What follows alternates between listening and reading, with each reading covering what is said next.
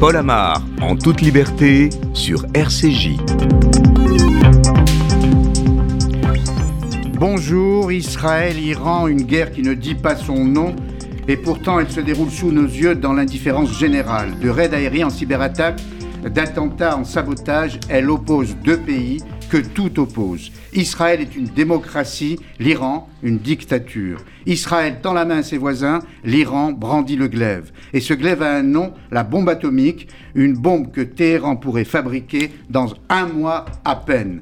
Jérusalem laissera-t-il faire? La question est désormais posée à voix haute en Israël, un pays que l'Iran, je cite des présidents successifs, veut rayer de la carte menace insupportable aux yeux de l'État hébreu qui ne peut désormais compter que sur lui-même et qui n'exclut pas l'option militaire. Faut-il l'espérer ou la redouter? Nous le demanderons à Olivier Rafovitz, ancien porte-parole de Tsahal, colonel de réserve, consultant en communication de crise. Comment réagiraient les États-Unis et l'Europe qui n'ont pas réussi à convaincre l'Iran de renoncer à la bombe? Nous écouterons David Benaïm, journaliste spécialiste des États-Unis, et Nasser Etemadi, ancien rédacteur en chef de RFI en persan. La société civile iranienne souhaite-t-elle vraiment cette confrontation? Nous poserons la question à Michel Taubman, auteur du livre Histoire secrète de la révolution iranienne, et Nazila Golestan, qui milite pour un Iran laïque et démocratique. Paul Amar, en toute liberté, sur RCJ. Bonjour Olivier Rafovitz, heureux de vous accueillir sur euh, RCJ et de vous retrouver.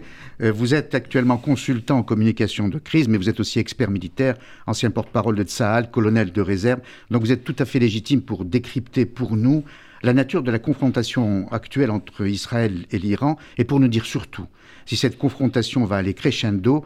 Avant de vous écouter, Olivier Rafovitz, le point avec vous, Glantine Delalleux, sur ce que je qualifierais de guerre invisible pour l'instant. En 2010, le programme nucléaire iranien avait été frappé par le virus Stuxnet. Résultat, une panne géante. Les centrifugeuses iraniennes utilisées pour l'enrichissement de l'uranium avaient été bloquées. L'Iran avait alors accusé les États-Unis et Israël de cyberattaques. En 10 ans, ce sont aussi plusieurs scientifiques nucléaires iraniens qui sont assassinés, comme par exemple en novembre 2020, le physicien nucléaire Moshen Farizadeh est tué dans sa voiture. Téhéran le présente comme un vice-ministre de la Défense et responsable du programme nucléaire. L'Iran accuse alors Israël qui n'a pas réagi. Et cette confrontation passe aussi par des attaques contre des installations nucléaires. Et oui, en 2011, un dépôt de munitions des gardiens de la Révolution près de Téhéran a été le théâtre d'une explosion. Récemment, en avril dernier, son, son usine d'enrichissement d'uranium a aussi été l'objet d'un sabotage des opérations menées par les États-Unis et Israël, selon des médias américains. Israël qui se prépare euh, à une éventuelle confrontation confrontation directe. Et oui, c'était il y a une semaine, plus de 70 avions de combat fournis par 8 pays et 1500 personnels étaient en Israël pour le plus important exercice militaire aérien jamais effectué, un exercice qui a eu lieu alors que le plan stratégique de l'État hébreu désigne l'Iran comme première menace. À la tribune de l'ONU en septembre dernier, le Premier ministre israélien Naftali Bennett avait accusé le programme nucléaire iranien de franchir toutes les lignes rouges. All red lines have been crossed, inspections ignored, all wishful thinking proven false. Iran is currently violating the IAEA's safeguard agreements, and it's getting away with it. Depuis, plusieurs actions laissent penser à une possible offensive militaire de la part d'Israël. Le ministère de la Défense a annoncé une augmentation d'1,5 milliard de dollars pour préparer une possible attaque contre les complexes nucléaires iraniens ou encore la reprise d'entraînement de l'armée de l'air alors que ces exercices étaient à l'arrêt depuis deux ans. Merci Eglantine. Euh, Olivier Rafovitz, comment qualifier la, nature de la confrontation actuelle? Je pense que le mot escarmouche serait, serait trop faible. Non, non, c'est pas du tout des escarmouches, ni... Euh, D'abord, je voudrais commencer par vous dire qu'aucun euh, accord, aucun règlement euh, diplomatique n'arrêtera le programme nucléaire militaire iranien. C'est-à-dire qu'à l'heure où nous parlons, et c'est pas seulement du côté israélien, c'est également du côté des experts européens qui le disent euh, dans les couloirs et dans les coulisses des différentes chancelleries, dans les différents ministères de la Défense, l'Iran est ce qu'on appelle un pays au seuil d'obtenir l'arme nucléaire. Quand vous disiez tout à l'heure que l'Iran aurait pourrait avoir une arme, une bombe atomique. En fait, lorsqu'on parle d'un arsenal nucléaire de base, c'est cinq minimum 5 bombes atomiques.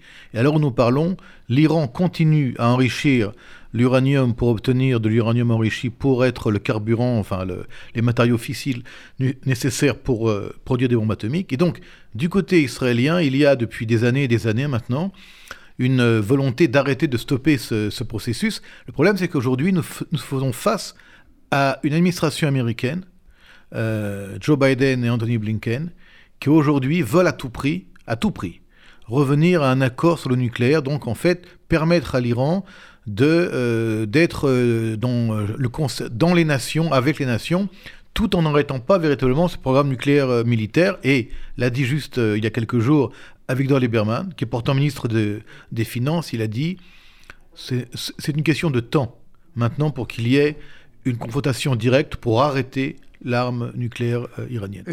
Lieberman qui a été ministre de la Défense, donc il sait de quoi il parle, donc à vous écouter bien attentivement cette négociation qui pourrait reprendre serait de toute façon euh, vouée à l'échec. Et moi, je reprends la déclaration récente de Naftani Bellet, le Premier ministre.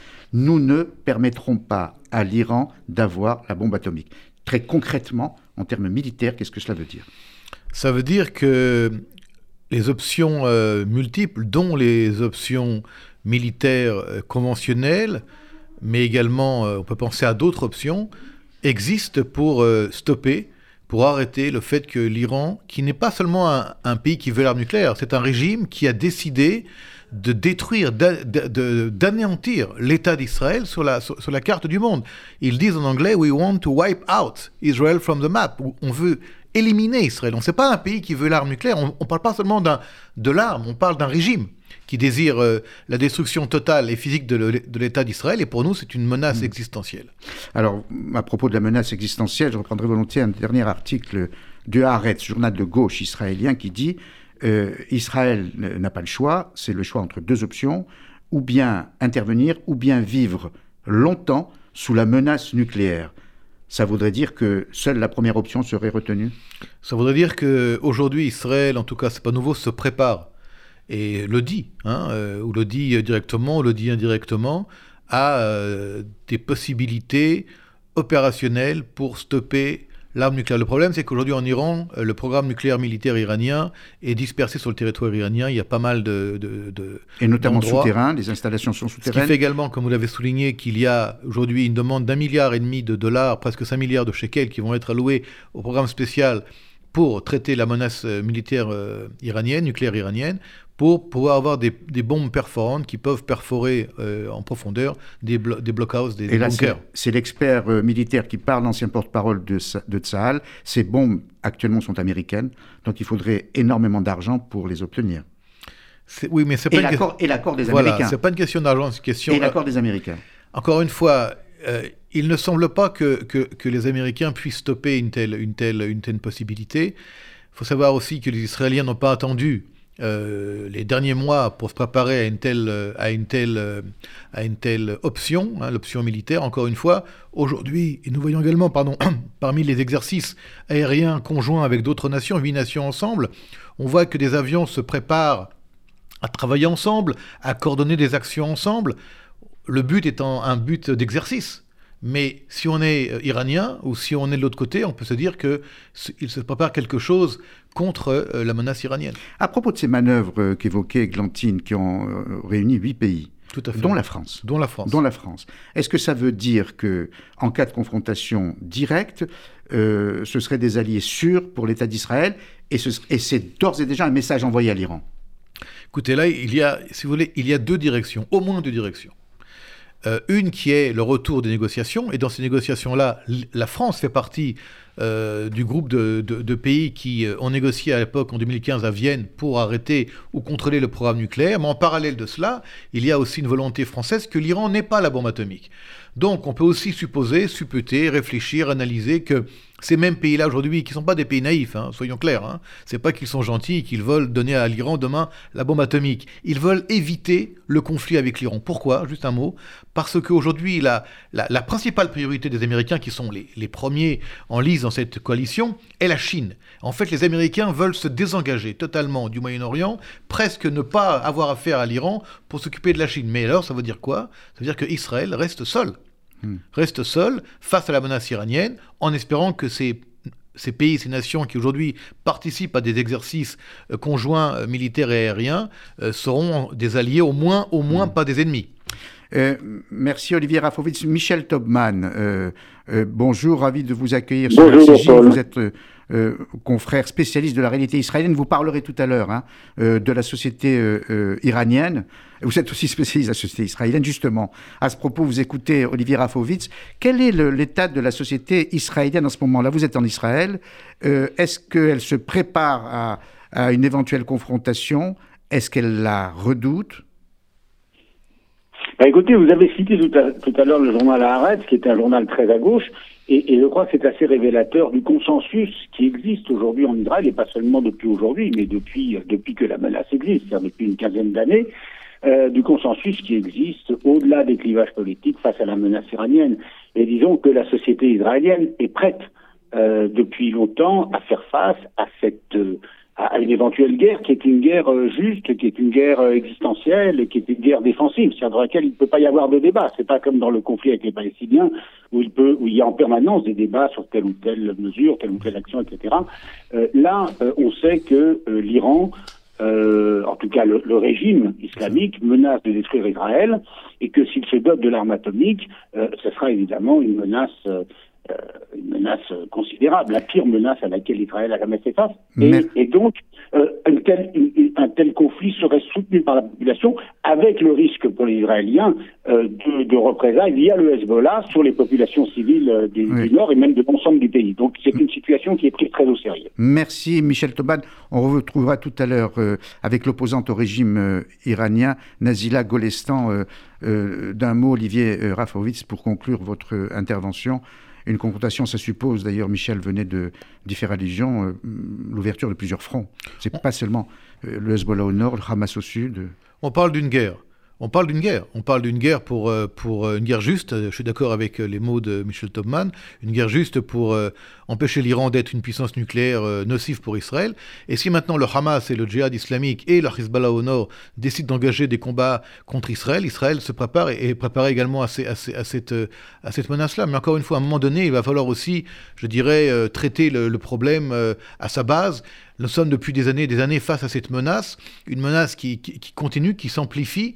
N'oublions pas euh, qu'aujourd'hui nous avons un régime le guide suprême, mais surtout le boucher de Téhéran, Ibrahim Raisi, le président de, de, de, l'Iran, qui sont des, hommes radicaux ultra, ultra violents dans leurs mots, et ils n'ont aucune, aucune euh, envie euh, de laisser Israël vivre. D'un mot, Raisi est aussi dur que Ahmadinejad? Plus dur. Oh, beaucoup plus dur. Beaucoup plus dur parce que d'abord, il a également euh, l'élément radical, mais il a également l'élément religieux et il est quelqu'un qui est aujourd'hui euh, connu pour, euh, pour, sa, pour sa... Il a tué quand même entre 5 et 10 000 10 000 Iraniens, dont des, très jeunes, dans des, dans des, répressions terrifiantes. Merci beaucoup Olivier Rafovitch. Je rappelle à nos auditeurs que vous êtes l'ancien porte-parole de Tsahal et expert euh, militaire aujourd'hui, euh, consultant en communication de crise. Merci. Merci. Euh, si l'option militaire est retenue, comment réagiraient les États-Unis et l'Europe? Nous le demanderons à David Benaïm, journaliste spécialiste des États-Unis qui a vécu très longtemps là-bas, et Nasser Etemadi, ancien rédacteur en chef de RFI en persan. A tout de suite. Paul Amar, en toute liberté, sur RCJ. David Benaïm et Nasser Etemadi, bonjour. Vous êtes euh, journalistes euh, tous les deux. David Benaïm, spécialiste des États-Unis, vous avez vécu très longtemps euh, là-bas. Et Nasser Etemadi, iranien, vous êtes l'ancien rédacteur en chef de RFI en persan. Vous nous direz tous deux ce que vous attendez des dirigeants euh, occidentaux, notamment de Joe Biden, qui a eu sur euh, ce dossier une attitude pour le moins évolutive, Eglantine. Dès son arrivée à la Maison-Blanche, Joe Biden rompt avec la politique de Donald Trump sur l'Iran. Il s'engage à relancer l'accord, mais pas à n'importe quel prix. Will the US lift sanctions first in order to get Iran back to the negotiating table? No. They have to stop enriching uranium first. Cesser d'enrichir de l'uranium, c'est ce qu'avait déclaré le président américain avant de lever les sanctions contre l'Iran. Les États-Unis souhaitent que la République des Mollahs respecte d'abord ses engagements en matière nucléaire. Et il y a eu une relance de la négo en, avril dernier, mais euh, elle est restée sans suite. Des négociations sous le patronage de l'Union européenne à Vienne avec plusieurs pays comme la France, la Russie ou l'Allemagne afin de tenter de reprendre l'accord de 2015. De leur côté, les États-Unis ont participé indirectement, mais les discussions se sont retrouvées à l'arrêt au moment de l'élection en juin dernier de Ebrahim Raisi, le nouveau président iranien, qui reste vague sur ses intentions. Pour Robert Mallet, principal négociateur de l'accord, cette stratégie permet à l'Iran de retarder les négociations tout en accélérant son programme nucléaire. Et du coup, le chef de la diplomatie américaine, Anthony Blinken, a évoqué clairement l'hypothèse militaire. Un avertissement reformulé par Robert Mallet qui a affirmé que Washington était prêt à prendre d'autres mesures pour empêcher Téhéran d'accéder à la bombe nucléaire. Un problème qui ne pourrait être résolu cependant que de manière diplomatique selon le gouvernement de Joe Biden. Mais ce mercredi, le vice-ministre des Affaires étrangères iranien Ali Bagheri a annoncé que l'Iran était prêt à reprendre les négociations après un passage à Bruxelles. Merci Eglantine. Euh, David Benaïm, euh, comment expliquer euh, l'évolution de Joe Biden? Vous savez, Biden a été forcé d'admettre que tous les, signes indiquent que l'Iran n'a aucun intérêt pour le moment à, reprendre les, pourparlers avec les, six puissances mondiales sur un, nouvel accord nucléaire. Les, les pourparlers préliminaires sur la reprise des négociations visaient principalement à gagner du temps. Les Iraniens profitent des reports répétés pour continuer à faire avancer leur enrichissement d'uranium. Et Robert Mallet, vous venez de le dire, l'envoyé spécial de, l'administration pour la question iranienne, c'est quelqu'un qui est vraiment considéré en Israël, je suis ici en Israël, comme adoptant une ligne relativement conciliante envers Téhéran. Du point de vue américain, Mallet a évoqué une option dont on ne parle pas beaucoup à Washington en ce moment, le fait que les États-Unis disposent d'autres outils pour faire face à la menace iranienne. C'est la première fois depuis le début de l'administration Biden qu'on entend une option, un plan B, comme euh, on parle ici aux, États-Unis. Et quel serait ce plan B le plan B, euh, sans vraiment euh, le dire, ça serait vraiment des mesures qui seraient prises s'il devient clair que l'Iran refuse effectivement d'entamer des négociations et qui est déterminé à poursuivre son enrichissement d'uranium. Les idées d'Israël pour un plan B ne correspondent pas à celles des Américains. Malgré les, allusions de, de Washington semble être assez loin de, des menaces à recourir à la force en tout cas. Alors l'accord nucléaire date de 2015, euh, mais l'on voit bien que le compte à rebours a commencé, puisque tous les experts s'accordent à dire que l'Iran pourrait avoir euh, sa première bombe dans un mois, en attendant d'avoir les quatre autres euh, dont parlait Olivier Rafovitz. Alors, que peut-il se passer dans ce laps de temps très court entre maintenant et un mois? Est-ce que vraiment il peut y avoir une relance de négo ou est-ce que c'est voué à l'échec? Je pense qu'il peut y avoir une relance de négociation. Je pense que toutes ces différentes entités montrent les dents du point de vue israélien, du point de vue américain, les Iraniens également. Est-ce que ces gens-là sont prêts à passer à, une action militaire? Moi, je n'y crois personnellement pas, et en tout cas, on ne le ressent pas ni en Israël sur le terrain, en termes de Milouim, par exemple, toutes les, les soldats ne sont absolument pas rappelés à aller euh, s'entraîner, donc on n'a pas du tout une énergie de pré-guerre. Je me souviens, euh, au début des années 90, euh, en pleine guerre du Golfe, on avait Israël qui était en train de dire, moi, je vais réagir rapidement s'il y a une attaque de l'Irak contre Israël, et les Américains ont dit très clairement à ce moment-là, non, absolument pas, ne réagissez pas, on sera là pour s'occuper de vous. Et je pense que les Américains seront encore là à ce moment-là. Par contre, ce qu'il est important de souligner, c'est qu'il y a eu clairement une, une, vraie menace pour les Israéliens en termes de défense. C'est euh, il y a quelques mois, quand le Congrès a menacé de ne pas voter le, plan de financement du Dôme de Fer, là, les Israéliens se sont rendus compte qu'ils ne pouvaient pas compter à 100% sur les Américains sur la très longue durée. Et donc, il fallait peut-être probablement aller regarder ailleurs. Et donc là-dessus, je pense qu'il y a une vraie prise de conscience des, Israéliens sur, euh, sur leur système de défense. Alors Nasser Etemadi, euh, euh, bonjour, merci d'être avec nous. je l'ai dit, vous êtes l'ancien rédacteur en chef de RFI en persan. Alors les informations que vous avez vous-même, est-ce qu'elles vous permettent de dire qu'effectivement l'Iran a la possibilité d'avoir la bombe dans un mois? Écoutez, moi, moi, je pense pas. Et puis, je me réfère à ce sujet aux déclarations de Yossi Cohen et euh, l'ancien chef de Mossad, ainsi que euh, l'ancien chef de renseignement de l'armée euh, israélien, qui ont dit encore récemment que l'Iran aura encore entré un ou deux ans pour avoir la première bombe atomique, car tout simplement avoir l'uranium enrichi ne veut pas dire euh, avoir forcément la capacité de produire la bombe atomique. Moi, je pense que euh, l'avis de Monsieur Yossi Cohen est plus véridique et que l'Iran, malgré toutes ses tentatives, n'est pas en mesure de produire et d'ici un mois encore, euh, mois et six mois, la première bombe atomique. D'accord. À votre avis, que veulent les dirigeants actuels iraniens? Eglantine nous rappelait tout à l'heure qu'ils ont proposé une relance de la négociation, euh, notamment euh, avec l'Europe. Est-ce que dans cette proposition, vous percevez vous-même une sincérité ou est-ce qu'il s'agit d'une partie de poker menteur? Pour être honnête, je ne sais pas. Parce que vous me posez une question à laquelle le régime iranien n'a pas de réponse précise aujourd'hui, car c'est un régime en total désarroi, notamment le guide suprême iranien. Pourquoi?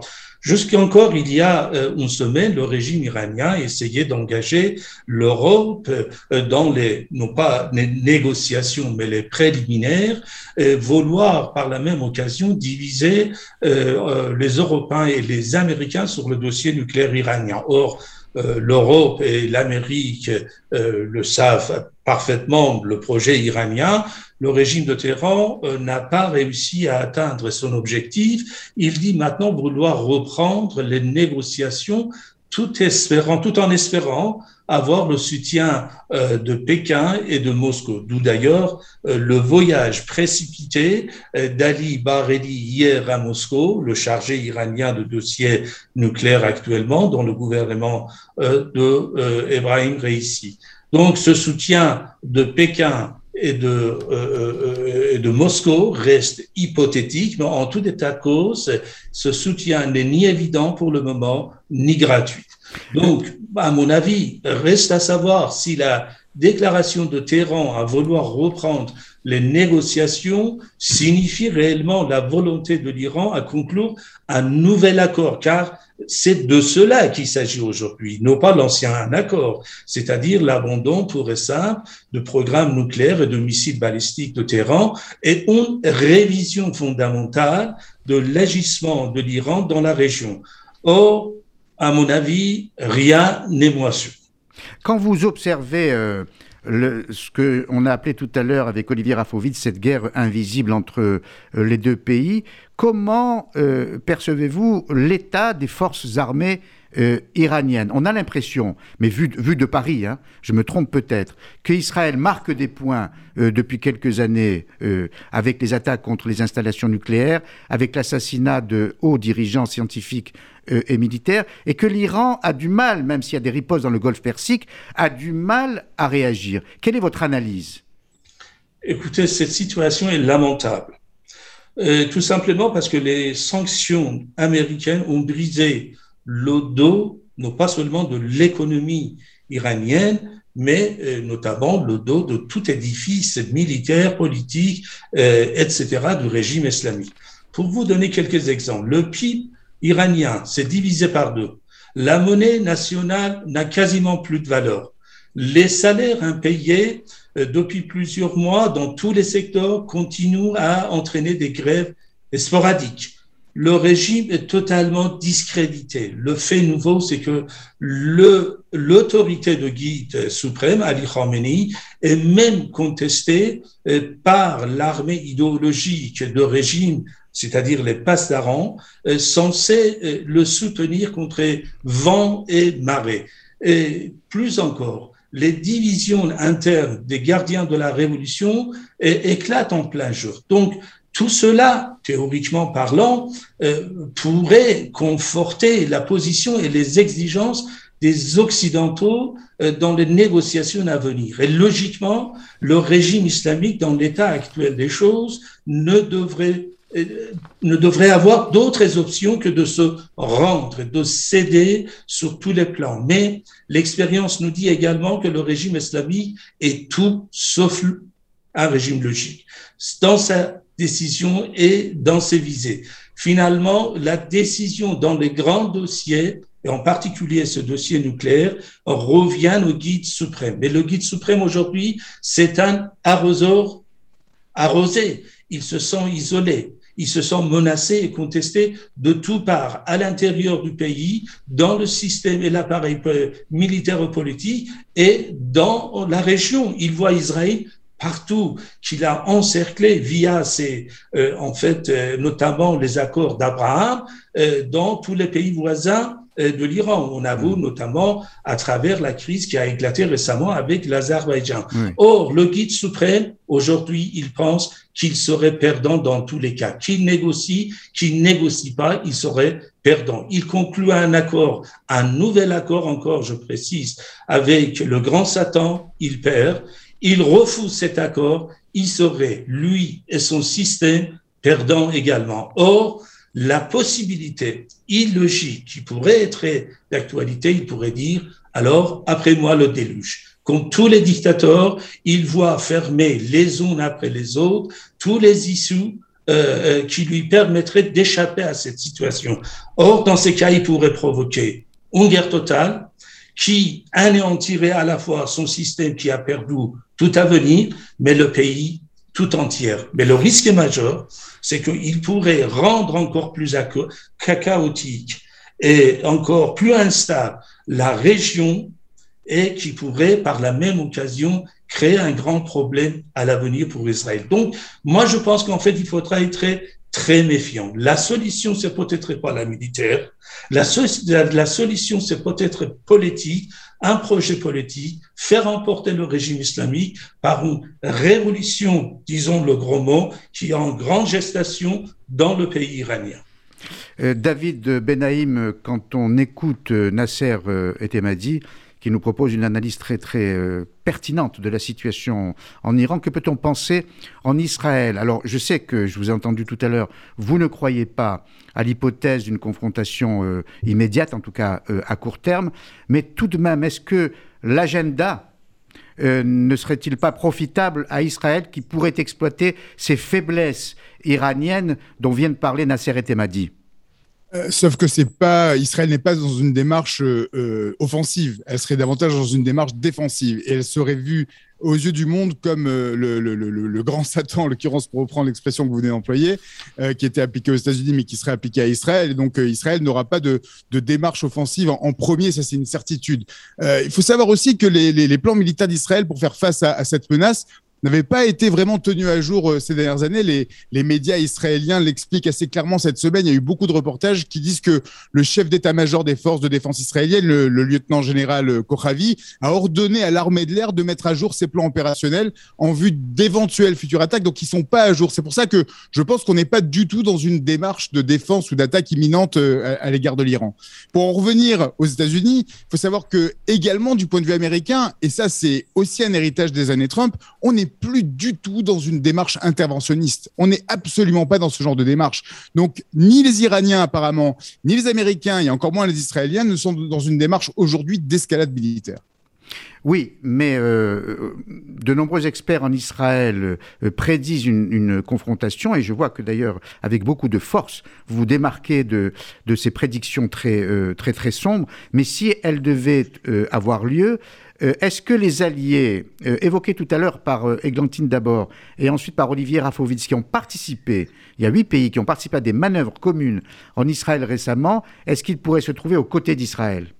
Ils se retrouveront aux côtés d'Israël. Je pense que toute cette pensée de, croire que les alliés originels ne sont plus du côté d'Israël, c'est quelque chose qu'il qui, faut mettre de côté pour un temps en tout cas. Pour les 4, 8 prochaines années, euh, on peut compter sur les Américains. Et comme je vous le disais, je pense que les Israéliens sont en train de réaliser qu'ils ont besoin d'autres amis. C'est aussi pour ça qu'ils essaient de se rapprocher euh, ben, de, de, de, pays comme la Russie, comme, euh, comme de l'Europe, d'essayer de renouer un petit peu avec l'Europe et de se détacher un tout petit peu de l'aide unique en, gros des, Américains. Mais je pense pas qu'on soit sur euh, un, une guerre immédiate. Dans les quelques minutes qui nous restent, David euh, Benaïm, je voudrais simplement euh, évoquer la terrible mésaventure que vous avez subie il y a quelque temps au Nigeria avec deux de vos collègues. Vous avez été d'abord arrêté, vous faisiez un documentaire là-bas, et puis relâché. Est-ce que vous vous êtes remis de ces, douloureuses émotions, vous et vos amis? Merci beaucoup, Paul, de, pour cette question. Oui, on s'est remis, on, on, s'est remis surtout au travail très rapidement et, et, à essayer de faire en sorte que toute l'attention qui avait été portée sur nous, parce qu'on n'a jamais voulu, vous savez, qu'en journaliste, en tant que journaliste, on n'a jamais envie de, de devenir l'histoire et on est devenu l'histoire à ce moment-là. Et, donc, on a très rapidement euh, essayé d'inverser la tendance et de remettre le coup de projecteur sur toutes ces communautés juives qui sont perdues de notre conscience euh, dans différentes parties du monde, comme euh, au Nigeria, les, juifs ibo qu'on a été visités. Et, donc là, on prépare les, prochaines étapes, les, autres pays d'Afrique qu'on qu va aller, on va faire un documentaire, j'espère, le plus complet. Rassurez-nous, vous prendrez quand même quelques précautions euh, avant de retourner euh, dans certains les pays d'Afrique. Je ne dis pas en Afrique, mais les, dans certains pays d'Afrique. Les précautions seront prises, je vous rassure. Merci beaucoup, euh, David Benaïm, pour euh, cette analyse et, et, ce témoignage. Et vous adressez nos, notre amitié, nos salutations à, à, vos deux confrères qui étaient euh, avec vous. Merci encore. Euh, Nasser et Temadi, on parle de précaution. Euh, on parle parfois de dangerosité. Euh, le métier que nous exerçons, il suffit de voir les tableaux statistiques établis chaque année par Reporters sans frontières pour constater à quel point euh, le, métier de journaliste peut être dangereux aujourd'hui dans plusieurs parties du monde. Vous-même, comment vivez-vous cette situation? Bah, Écoutez, ça fait 35 ans. J'ai quitté l'Iran. Je suis à l'origine réfugié politique iranienne. Je suis aujourd'hui depuis plus de 20 ans journaliste au sein de la rédaction Persan. Je précise, je suis pas euh, rédacteur en chef ni ancien rédacteur en chef ah. de la rédaction Persan. Je suis membre de la rédaction Persan de RFI. Je suis désolé, euh, bah, je une promotion toujours... si la direction nous entend. Bon, bah, pardonnez-nous. Mais... en tout cas, euh, je vis toujours sous, sous cette menace. Euh, je cache toujours euh, l'endroit où je vis. Je, je, je déclare toujours à la police mes déplacements que ce soit en France ou en dehors de la France. C'est la raison pour laquelle je n'ai pas dit euh, la ville où vous vous trouvez euh, en ce moment et je note que malgré ce risque que vous courez, euh, vous continuez de parler, vous avez accepté notre invitation, vous le faites avec énormément de, courage et de force, vraiment. Bah, écoutez, chapeau bas de, la part d'un confrère français parce que je sais les risques que, que vous courez à vouloir vous opposer euh, à un tel régime. Quand j'entends Olivier Rafovic dire que l'actuel président est plus dur que Ahmadinejad, moi-même j'ai été surpris, je vous l'avoue. Oui, et moi, je, comme vous l'avez indiqué au, tout début, c'est quelqu'un génocidaire. Il est impliqué directement dans euh, l'assassinat, dans les exécutions massives euh, des gens de ma génération, de mes amis en partie. Euh, on parle de 5000 au mois d'exécution à la fin des années 80, euh, à laquelle j'ai échappé, heureusement. Et donc, pour cela, il ose aujourd'hui même pas mettre le pied, en fait, euh, dehors, en dehors, en tout cas dans un pays libre, euh, parce que il risque la poursuite, ce qu'il mérite d'ailleurs. Et je souhaite, puisque compte tenu de la discussion, dire quelque chose euh, à l'adresse euh, de nos amis israéliens et de la communauté juive. Euh, il faut, je sais que vous l'avez pas fait, mais souvent dans les médias, on constate malheureusement, le régime iranien, c'est pas les Iraniens. Oui. Euh, le judaïsme, c'est une partie importante de notre identité. Le peuple israélien et le peuple iranien, on a un avenir commun à construire. Ce régime partira tôt ou tard, mais nous resterons. Mais nous avons un avenir commun à construire. Et vous savez longtemps, euh, vous savez sans doute que bien avant la naissance de l'État d'Israël, l'Iran était le foyer principal de judaïsme dans la région, et cela depuis des millénaires. Tout à fait, c'était la plus grande communauté dans, dans, la région, tout à fait. Voilà. Merci beaucoup. Euh, Nasser Etemadi pour votre témoignage et vous faites une, une, parfaite transition avec la troisième et dernière séquence de notre émission qui portera justement sur la société civile iranienne avec une opposante au régime, Nazila Golestan, et avec euh, notre ami et notre confrère Michel Tobman. On se retrouve dans un instant. L'Iran, tigre de papier ou puissance nucléaire ou dictature vieillissante, on ne sait plus très bien. Et l'on compte sur nos deux invités pour nous éclairer sur la réalité iranienne. Nazila Golestan, bonjour, bonjour. opposante au régime iranien, exilée en France. Vous vous battez pour un Iran laïque et démocratique. Et Michel Topman, rebonjour, en direct de Tel Aviv. Bonjour. Vous êtes journaliste, éditeur et écrivain, auteur notamment de La bombe et le Coran et de l'histoire secrète de la révolution iranienne. Avant de vous entendre tous deux, rappelons précisément avec euh, vous, Didier Caramallo, la nature du régime iranien actuel. Rappelons brièvement sur quoi est fondée la République islamique d'Iran. Proclamée le 1er avril 1979, elle est un régime autoritaire revendiquant une double légitimité théocratique et populaire. Elle repose essentiellement sur la loi islamique, la charia. La constitution iranienne place l'ensemble des institutions sous l'autorité du guide suprême de la révolution islamique. Cette fonction est actuellement assumée par l'ayatollah Ramenei. C'est lui qui valide ne serait-ce que les candidats à l'élection présidentielle. Toute tentative d'opposition ou de pluralité politique est donc rendue impossible. Et pourtant, euh, le peuple s'est soulevé, des tentatives de changement ont eu lieu à plusieurs reprises. Oui, Paul, des contestations qui s'inscrivent dans le cadre d'une situation socio-économique très difficile en Iran. Selon le FMI, l'économie iranienne est entrée dans une phase de dépression en 2018 avec une diminution du PIB de 3,6%. Cette tendance est encore amplifiée en 2019 avec une réduction de l'activité économique de 6,3%. Des contestations nombreuses et importantes comme le fut celle de juin 2009, communément appelée le mouvement vert. Ce mouvement avait suivi l'élection présidentielle de 2009 le pouvoir était accusé de fraude électorale pour garder au pouvoir le conservateur Mahmoud Ahmadinejad. Les manifestants, eux, soutenaient le candidat de l'opposition Mirosen Moussavi. Ce mouvement avait été brutalement réprimé et plus récemment, de novembre 2019 à janvier 2020, de nombreuses vagues de protestations ont surgi contre l'augmentation du prix du carburant. Et quant aux droits de l'homme, catastrophe. Soyons clairs, au classement mondial de la liberté de la presse, l'Iran est 170e. Internet reste aussi très surveillé et les condamnations à mort sont à un niveau très préoccupant. 223 personnes ont été exécutées en 2018, 9 femmes en 2020. Lors d'une vague de manifestations à l'été 2018, 7000 personnes avaient été arrêtées et au moins 26 manifestants tués. Pendant les interrogatoires policiers, la torture est systématiquement pratiquée. Enfin, la violence domestique, le viol conjugal ou encore le mariage forcé restent encore très répandus. Euh, merci Didier Nazila Golestan, vous qui vous battez pour euh, un Iran laïque et démocratique. Euh, le combat est rude et le chemin est encore long. rude, mais j'espère que ça ne sera pas long. Vous êtes arrivé en France quand vous-même? Je suis arrivée en France après le mouvement des étudiants en 99, 18. en 99, je suis arrivée en France. la dernière fois j'étais en Iran, c'était en 2009. après le mouvement vert, j'ai pu plus retourner en Iran. Donc je suis restée en France. Donc depuis 2009 Impossible. Impossible, oui. Euh, Nasser Etemadi nous a parlé avec beaucoup d'émotion hein, de son parcours et, de son engagement. Vous prenez vous-même euh, des précautions vous-même? Euh, Précautions, euh, oui, pour moi-même, oui, mais malheureusement, à chaque fois que je passe à la télé, par exemple, je, je, je fais beaucoup d'interviews en persan. Donc, à chaque fois, ils appellent ma famille.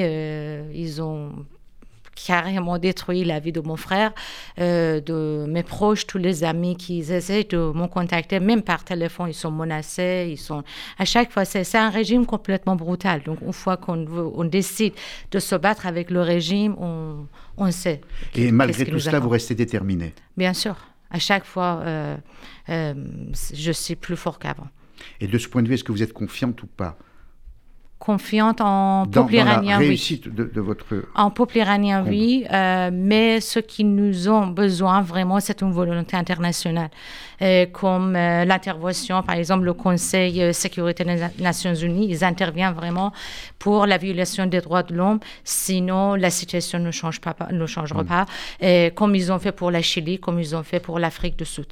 Le, Nasser Etemadi nous demandait ce que nous faisons ici d'ailleurs. Hein.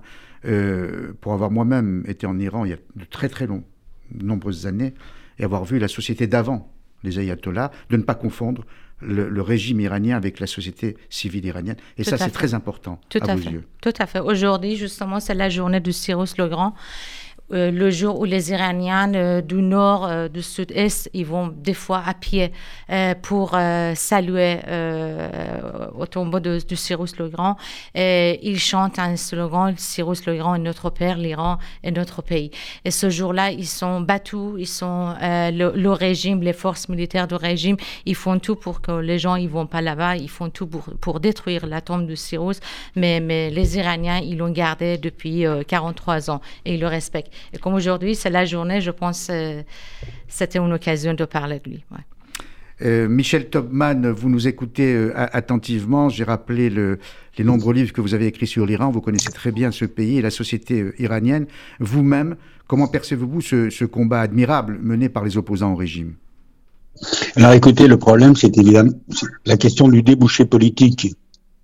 Hein, puisque euh, si on compare, on compare souvent avec 1978-1979 et on dit à chaque fois qu'il y a des manifestations, et il y en a souvent en Iran, euh, on dit il va peut-être y avoir une révolution à l'envers.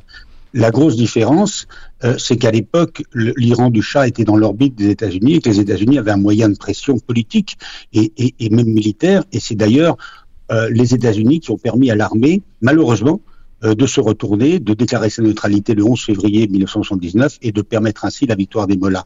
Aujourd'hui, euh, il n'y a pas de, moyen de pression de la part de l'Occident de ce niveau-là euh, sur le pouvoir iranien. Et puis, la deuxième différence, c'est qu'à l'époque, il y avait une opposition structurée hein, qui pouvait se structurer à travers les mosquées, qui possédaient tout un réseau dans le pays euh, de, de, de, qui permettait de structurer une opposition. La question est de savoir si aujourd'hui, en en l'absence de structure de ce type-là, évidemment, euh, Internet, euh, les réseaux sociaux peuvent permettre, et, et c'est vrai que ça, ça, ça, ça existe, et c'est la différence, et c'est nouveau, peuvent permettre de structurer une opposition. Mais ne, et, et ce que je voudrais dire quand même, c'est que nous ne les soutenons pas assez, nous ne les aidons pas assez. Et, quand on compare l'indignation qui peut être provoquée en Occident par rapport à d'autres situations qui peuvent être légitimes, euh, là, malheureusement, les gouvernements, les associations, les organisations des droits de l'homme, les médias occidentaux, malheureusement, euh, ne sont pas à la hauteur de l'enjeu. Et quand on entend Nazila et d'autres d'autres opposants, euh, on doit les aider, on a envie de les aider, et on souhaite qu'un jour euh, on puisse aller dans un Iran démocratique. Euh, une question que je vous pose à, tous les deux. Qu'est-ce qui ferait tomber euh, ce régime? Qu'est-ce qui serait le, le déclencheur euh, d'un début de fin? Nazila et Michel.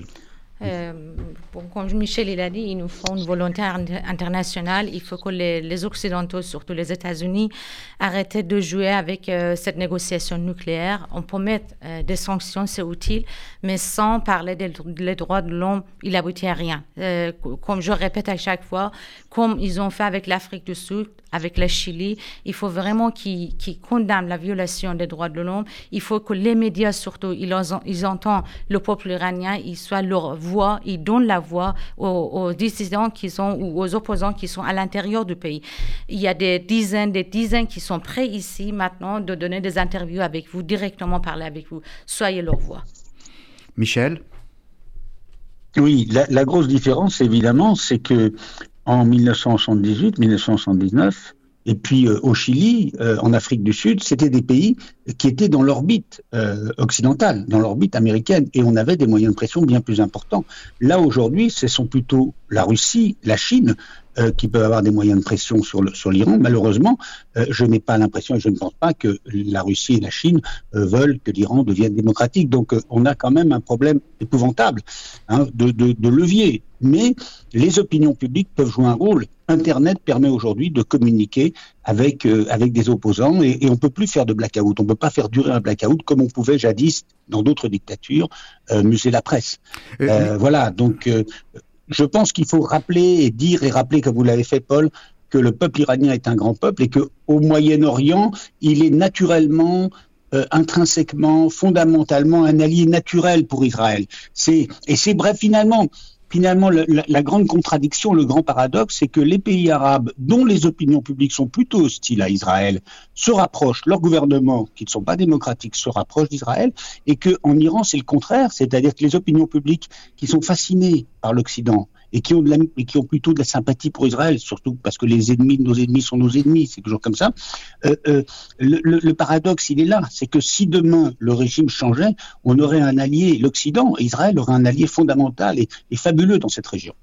Euh, tout à l'heure, Michel, vous intervenez dans la première partie pour nous parler de la société civile israélienne qui se préparerait éventuellement à une confrontation entre Israël et l'Iran. Qu'en est-il, Nazila, puis Michel, de la société civile iranienne par rapport cette hypothèse qui serait terrible pour les deux pays d'ailleurs les citoyens, euh, les citoyens civils en Iran, la société? Oui, tout à fait. Comment réagirait-elle s'il devait y avoir une confrontation directe à cause de la bombe atomique euh, entre les deux pays?